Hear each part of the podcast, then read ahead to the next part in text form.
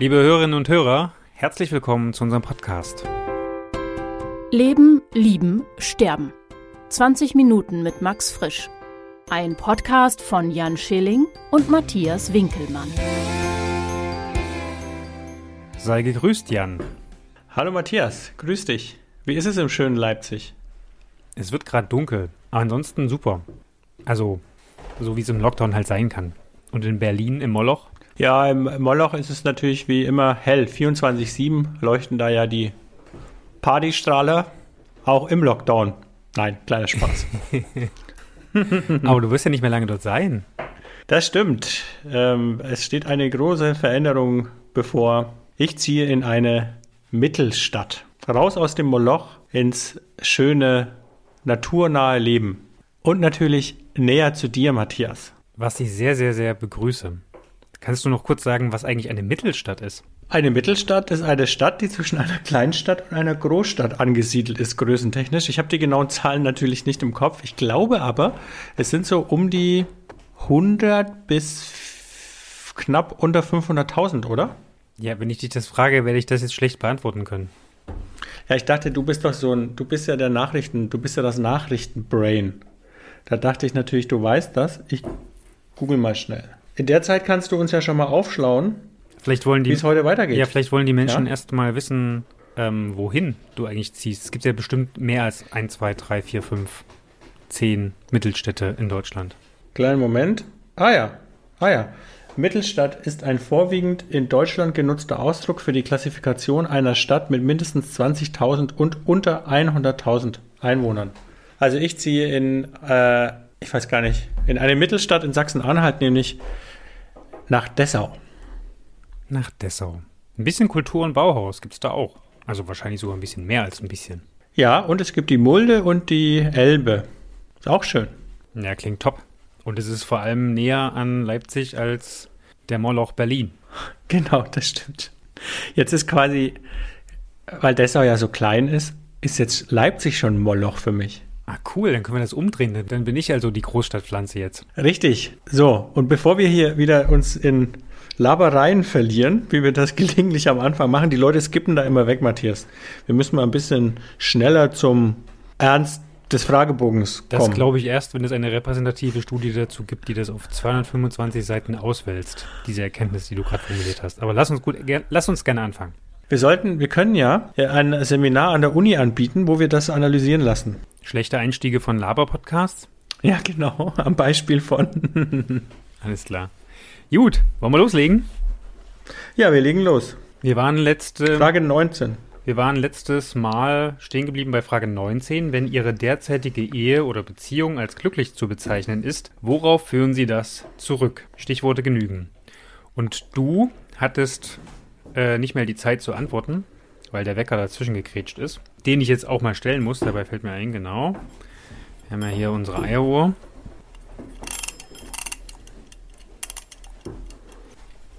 Die jetzt gestellt ist. Also sag mal, was macht für dich eine Beziehung glücklich? Ich habe es ja schon beim letzten Mal gesagt, das war einmal Wertschätzung. Ich denke, dass ich eine glückliche Beziehung habe, weil sie sehr wertschätzend ist. Und dann halte ich für unsere Beziehung für glücklich, weil wir uns natürlich gemeinsam entschieden haben, eine Familie zu gründen. Das entscheidet ja ein bisschen jeder für sich selbst. Aber dann haben wir das ja auch gemeinsam entschieden mit dem Glauben, dass wir das meistern. Und dazu gehört, finde ich, auch das Wissen um eine glückliche Beziehung. Für mich gehört auch dazu, dass wir Konflikte nicht scheuen. Das macht eine Beziehung auch glücklich, insbesondere unsere Beziehung. Ja, ich finde, das sind ein paar Punkte. Äh, Kann auch nicht zu viel sagen, weil ich muss dazu sagen, dass meine Partnerin Lisa hinter mir Schuhe putzt und das heißt, äh, ja, was soll ich sagen? Es ist etwas schwierig. So, Okay, du kannst also nur eingeschränkt antworten, verstehe. Aber genau. dass du das gerade sagst, ist witzig, weil ich habe auch, während du das so erzählt hast, angesetzt hast, habe ich auch gedacht, boah, beim letzten Mal, ich habe gar nicht gesagt, dass das gut streiten, dass das auch zum Glück beiträgt. Äh, läuft bei euch gerade Wasser? Ja, bei uns läuft Wasser, das ist nicht so gut, Lisa. Ja, also zu unserer glücklichen Beziehung gehört auch der Waschzwang von Lisa, beispielsweise. ja, du merkst, es dauert jetzt schon sehr lange. Ich weiß nicht, was Sie hören einen Wasserpodcast, gesponsert von den Wasserwerken Berlin. Genau. Ja, also Wassersparen ist ja nicht so unseres. Ich, äh, ich hoffe, es kommt nicht noch so ein Bo- Bogen zum Klimaschutz, aber da waren die ja noch nicht so weit Ja, in den dann, in 30ern. dieser Wunsch Ne? kriegst du eine fette Wassernachzahlung wahrscheinlich noch. Ja. So. Ja, gut streiten waren wir stehen geblieben. Mhm. Finde ich wichtig. Ja, ich finde auch, dass das im Grunde wirklich eine glückliche Beziehung erst ausmacht. Streiten und Versöhnung. Wobei es ja auch Paare geben sollen, die sich wenig streiten und auch glücklich sind. Ja, das Sagt Das- die Legende. mag sein. Hm. Ich weiß gar nicht, ich halte das ja für den Mehr. Liebe Hörerinnen und Hörer da draußen, ist da, äh, gibt es ein Paar oder gibt es jemanden, habt ihr Erfahrungen mit streitlosen Beziehungen, die lange halten? Weil zu Streiten oder Konflikten, die gehören ja dazu, weil man auch irgendwie Grenzen absteckt, austestet, der austesten vielleicht nicht, aber abstecken, abstecken muss oder möchte. Also gibt es die totale Harmonie? Vielleicht, wenn einer im Koma liegt. Matthias. Das war zu fies, sorry. So, okay. Das heißt, wir streiten gerne. Wir beide streiten uns ja nicht so oft. Nee, aber es ist auch schon passiert. Das ist auch schon passiert. Wir führen ja zum Glück oder wir führen ja auch keine Ehe. Nee. Ich glaube, und das haben wir uns auch schon mehrfach gesagt, wenn wir eine Ehe führen würden, dann würde es richtig, richtig schwierig werden. Auch wenn wir zusammen wohnen würden, das wäre das wahrscheinlich schon nicht so einfach. Das stimmt allerdings, ja. Glaube ich leider auch, Wir, Matthias. wir funktionieren sehr gut auf die Distanz. Na, so würde ich es jetzt nicht sagen, Matthias. Das, das, das trifft mich jetzt schon hart, wenn du sagst, wir funktionieren sehr gut auf die Distanz. Ich finde, die Nähe einer Wohnung würde uns überfordern. Genau, so habe ich das gemeint. Ja, okay. Wollen wir mal gucken, wie wir Gut. bei Frage 20 funktionieren? Mhm, jetzt kommt eine schöne Frage. Ich lese vor. Wenn Sie die Wahl hätten zwischen einer Ehe, die als glücklich zu bezeichnen ist, und einer Inspiration, einer Intelligenz, einer Berufung und so weiter, die das eheliche Glück möglicherweise gefährdet, was wäre Ihnen wichtiger? A als Mann, B als Frau. Also, wenn man die Wahl hätte, inspiriert, intelligent oder seine Berufung zu finden und muss damit rechnen, dass das eheliche Glück gefährdet wird, was würde man wählen? Als Mann, als Frau? Matthias. Hm, Das ist mal wieder sehr kompliziert formuliert, aber ich würde das so unter übersetzen, wenn ich in einer glücklichen Beziehung bin und aber der Meinung bin, jetzt mal zum Beispiel, ich müsste jetzt eine Weltreise machen für die nächsten drei Jahre und mich total treiben lassen. Einerseits, oder ich hätte ein total schönes Jobangebot und müsste dafür aber weit, weit wegziehen. Sowas in der Richtung. Und ob ich dann die Beziehung über diese große Möglichkeit stellen würde. Ist das ungefähr das, was du auch verstanden hast? Ja, Okay. also stellst du, im Grunde kann man ja so ein bisschen, stellst du dich über die Beziehung. Deine Wünsche, deine Bedürfnisse Mhm. sind die wichtiger als die Beziehung. Ganz hart formuliert. Ja, ich könnte es mir nicht so richtig vorstellen. Aber ich meine, das ist auch schwierig, wenn man so. Es könnte ja theoretisch irgendwas Krasses passieren, wo ich denke, oh mein, oh, das, das muss ich machen. Die Frage wäre halt, was Mhm. wäre das?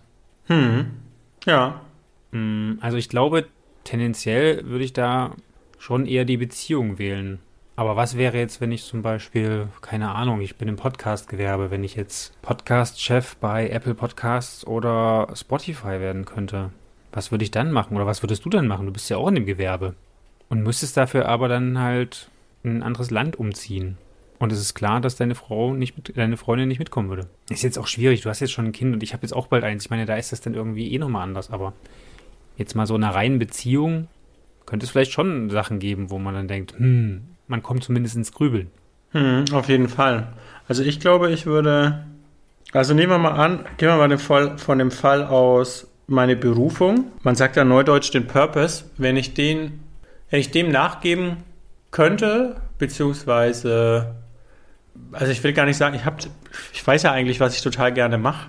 Äh, Und wenn ich, wenn daran die Beziehung scheitert oder die glückliche Ehe oder die glückliche Beziehung, dann glaube ich, ist es keine glückliche Beziehung. Das äh, empfinde ich genau so, weil es dann irgendwie eine Möglichkeit geben müsste, dass das verwirklicht wird, wie auch immer das aussieht, vielleicht mit großen Kompromissen oder mit einer zeitweisen Fernbeziehung, keine Ahnung, was das dann wäre.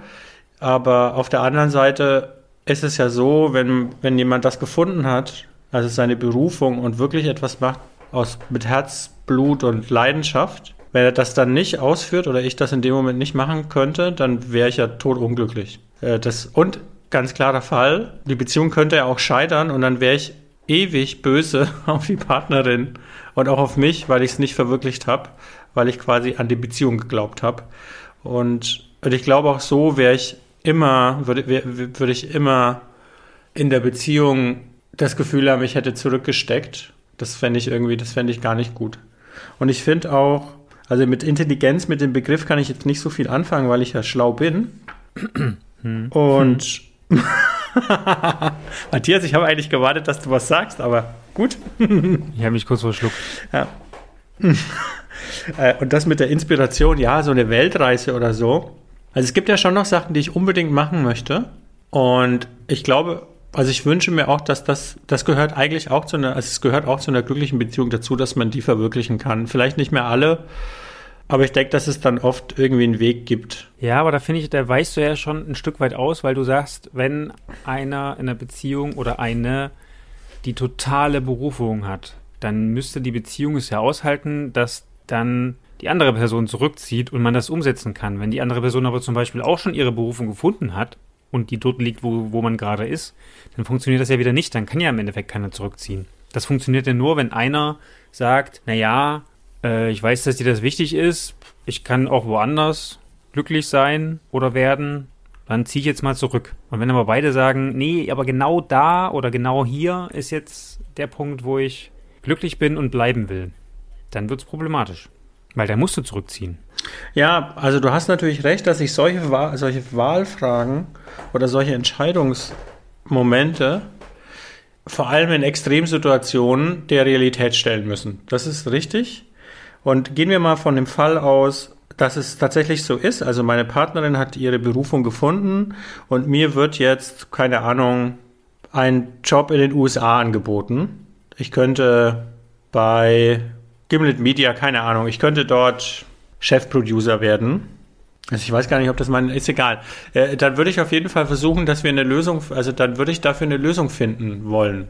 Ähm, und die, das, die könnte dann ja auch so aussehen, dass beide erstmal für eine Zeit an unterschiedlichen Orten arbeiten. Ja, aber mit Kind ja. auch nicht so einfach. Ich habe die perfekte ja, Versuchung für dich. Einfach. Ja.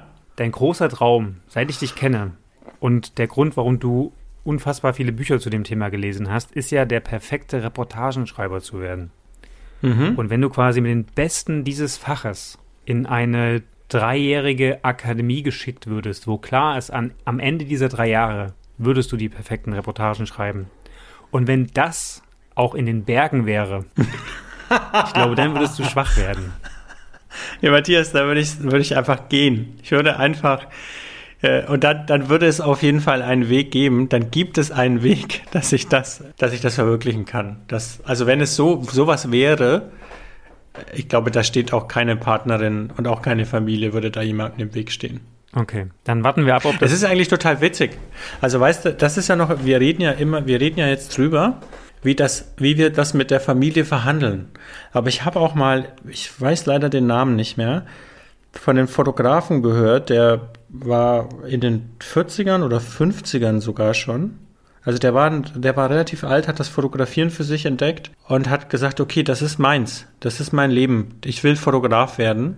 Ähm, und hat dann vor allem in Asien, meine ich, ich weiß nicht, der hat sich zur Aufgabe gemacht, dann irgendwie vor allem die Schattenseiten des Tourismus zu fotografieren äh, oder, oder war irgendwie, hat viel in Bordellen fotografiert, all solche Sachen, also so ein bisschen das, die dunkle Seite des Lebens. Und der hat, als er das gefunden hat, hat er einfach seine Familie verlassen und hat gesagt, hey, das geht nicht äh, mit euch. Also es hat anscheinend nicht funktioniert.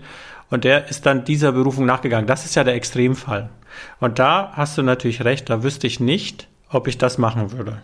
Aber für die Reportageschule in den Bergen würde ich es auf jeden Fall machen. Ja. Ich wusste, dass ich dich damit bekomme.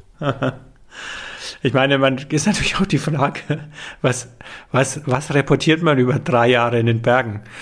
Ja, und schon wieder wurde ein Kalb geboren. ja, da sind ja auch die ganzen so. Bremsen, aber ich meine, darum geht es ja gar nicht. Wenn du drei Jahre nur in den Bergen bist, dann wirst du wahrscheinlich am Ende dessen aus nichts ganz viel machen können. Das stimmt. Da hast du recht, ja. Das ist wie, ähm, als ich das erste Mal eine Reportage machen sollte während meines Studiums, so wurden wir auf eine Briefmarkenausstellung, Auktion geschickt. Weil der fiese Typ, der uns da unterrichtet hat, einfach gesagt hat, ich schicke dir jetzt dahin, wo wirklich es ganz schwierig ist. Wo keine Geräusche sind, wo es alles irgendwie ein bisschen bieder ist. Ich will jetzt nicht Briefmarkensammler in, an zu nahe treten, bloß es war nicht ganz einfach.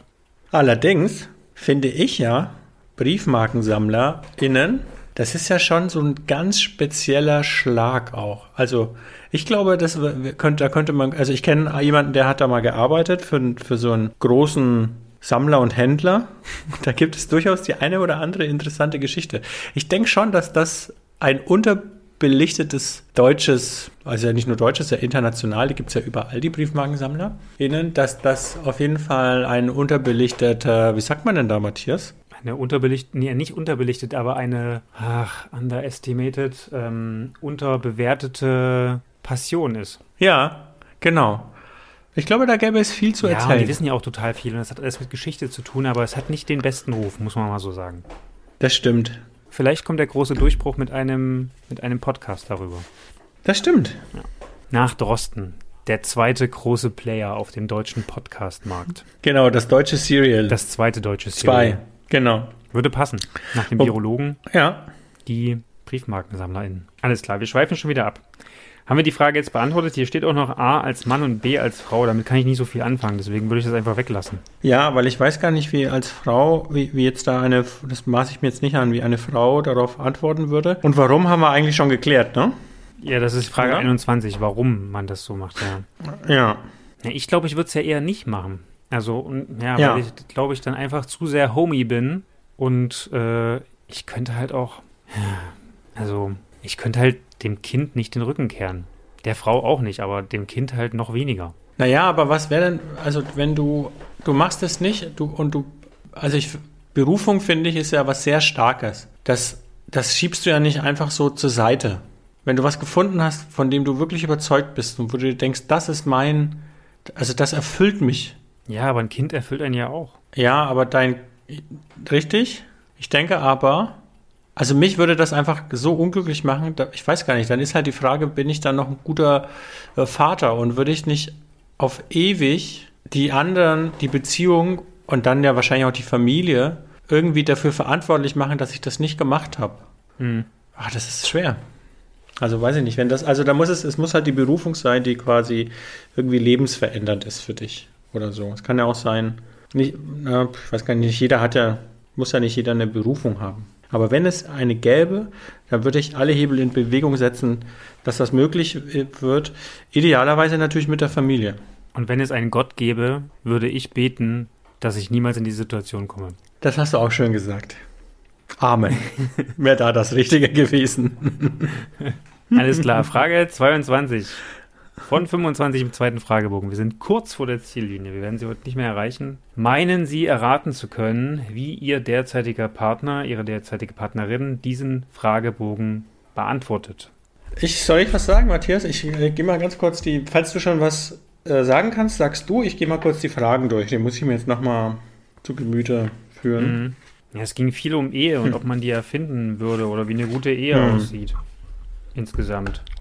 Ich glaube, da wären hm. die Antworten relativ ähnlich und ich könnte es, glaube ich, auch relativ oft erraten. Also würde ich sagen, ja, ich glaube, ich könnte ganz gut abschätzen, wie meine Freundin darauf antworten würde. Mhm. Ähm, bei mir ist es ein bisschen anders, da man mit fast hundertprozentiger Sicherheit davon ausgehen kann, wenn ich A sage, sagt meine Partnerin B, also eigentlich genau das Gegenteil, könnte ich mir, könnte ich aus dieser Regel, mit Hilfe dieser Regel, äh, ihre Antworten ableiten. Ja, genau, wollte gerade sagen. Es ist eigentlich dann super einfach. Ja. Ja. Oh, das ist eigentlich super, genau. oder? Wenn du was möchtest, musst du ja nur das Gegenteil von dem sagen, was du möchtest. Wenn du sagst, lass uns doch äh, in den Urlaub an die Nordsee fahren und du willst aber an die Ostsee und dann sagt sie, nee, Nordsee gefällt mir nicht. Lass uns an die Ostsee fahren. Dann sagst du, oh, mm, naja, na gut, okay. Machst du das manchmal? Nee, aber du bringst mich auf eine sehr interessante Idee, Matthias. hm. Ich, ich werde das mal testen. Ja, mach das mal. In den nächsten Tagen. Liebste, den nächsten Urlaub möchte ich gerne im Flachland machen. Ich berichte im äh, nächsten Ja, Podcast. tu das. Und die nächste Frage, die schließt so ein bisschen daran an. Äh, möchten Sie die Antworten wissen? Ja, Ja, auf jeden Fall, oder? Natürlich. ja, ja. Die Frage 24 ist gut. Möchten Sie umgekehrt, dass der Partner weiß, wie Sie diesen Fragebogen beantwortet haben? Das erübrigt sich bei uns. Weil natürlich können nicht nur die HörerInnen diesen, die unsere Antworten hören, sondern auch unsere Partnerinnen. Da habe ich auch ein bisschen Also- müssen. Nein, ich möchte nicht, dass das jemand erfährt. Und vor allem nicht meine Freundin. Genau. Trotz dessen habe ich es in einem Podcast öffentlich gemacht. Mist. Ja. Alles klar. So. Mensch, Jan, da hat man es fast doch noch durch den Fragebogen geschafft. Es ist nur noch eine Frage übrig geblieben. Ah. Das ist auch eine schöne Frage, finde Ja, ich. dann lies sie doch mal vor. Also Frage 25, damit beenden wir den Fragebogen 2 zur Ehe und Beziehung. Frage 25 lautet also, halten Sie Geheimnislosigkeit für ein Gebot der Ehe oder finden Sie, dass gerade das Geheimnis, das zwei Menschen voreinander haben, sie verbindet? Die ist vielschichtig und sehr, sehr schön. Ja, finde ich bin auch. froh, dass ich nicht gleich darauf antworten muss, sondern noch ein bisschen drüber nachdenken kann. Ich denke beim nächsten Mal drüber nach. Wie immer. Wenn ihr, liebe Hörerinnen und Hörer, ähm, dazu Gedanken habt, ob man in einer Beziehung Geheimnisse voreinander haben sollte oder muss oder auch gar nicht, dann äh, schreibt uns das einfach. Bei Instagram oder per Mail. Jan, dein Einsatz? Frisch at akustikwerk.de. Also ich wiederhole nochmal frisch at akustikwerk.de. Natürlich interessiert uns auch, welche Geheimnisse ihr habt vor euren Ehepartnern. Die danach nicht mehr geheim sein werden. genau. Ja, und dann kommt ja Fragebogen 3, Matthias. Das wird ja eine Herausforderung. ja, das stimmt. Da müssen wir uns überlegen, ob wir uns vielleicht noch Hilfe holen. Ja. Und ob wir vielleicht einfach mal mit Fragebogen, ob wir den, wir könnten den ja vielleicht auch verschieben. Was wäre denn der vierte Fragebogen? Im vierten Fragebogen geht es um Humor. Das ist eigentlich schön. Ich finde, das sollten wir eigentlich machen. Wir sollten den Fragebogen 3 mit dem Fragebogen 4 tauschen, weil ich finde, die Beziehung, das war schon ernst. Und jetzt kommt ja ein Fragebogen, wo es vor allem um Geschlecht, Gender geht, also Rollenverständnis und so weiter und so fort. Da könnte man eigentlich locker, würde ich sagen, einen Fragebogen über Humor dazwischen. Ach, das stimmt überhaupt nicht. Stopp mal. Da geht es um Hoffnung. Ah, Geht auch. geht auch. Kann man machen. ich, Wir warten, ja. bis die Identitätspolitik-Debatte sich ein bisschen abgekühlt hat und gehen dann zu Fragebogen 3. Genau, so machen wir es. Das finde ich super. Alles klar. Dann, ihr da draußen, gehabet euch wohl. Bis bald, ihr Lieben. Ja, das äh, auch von meiner Seite aus. Alles Liebe da draußen an den Empfangsgeräten. Macht's gut. Bis zum nächsten Mal. Tschüss. Ciao. Leben, Lieben, Sterben. 20 Minuten mit Max Frisch. Ein Podcast von Jan Schilling und Matthias Winkelmann.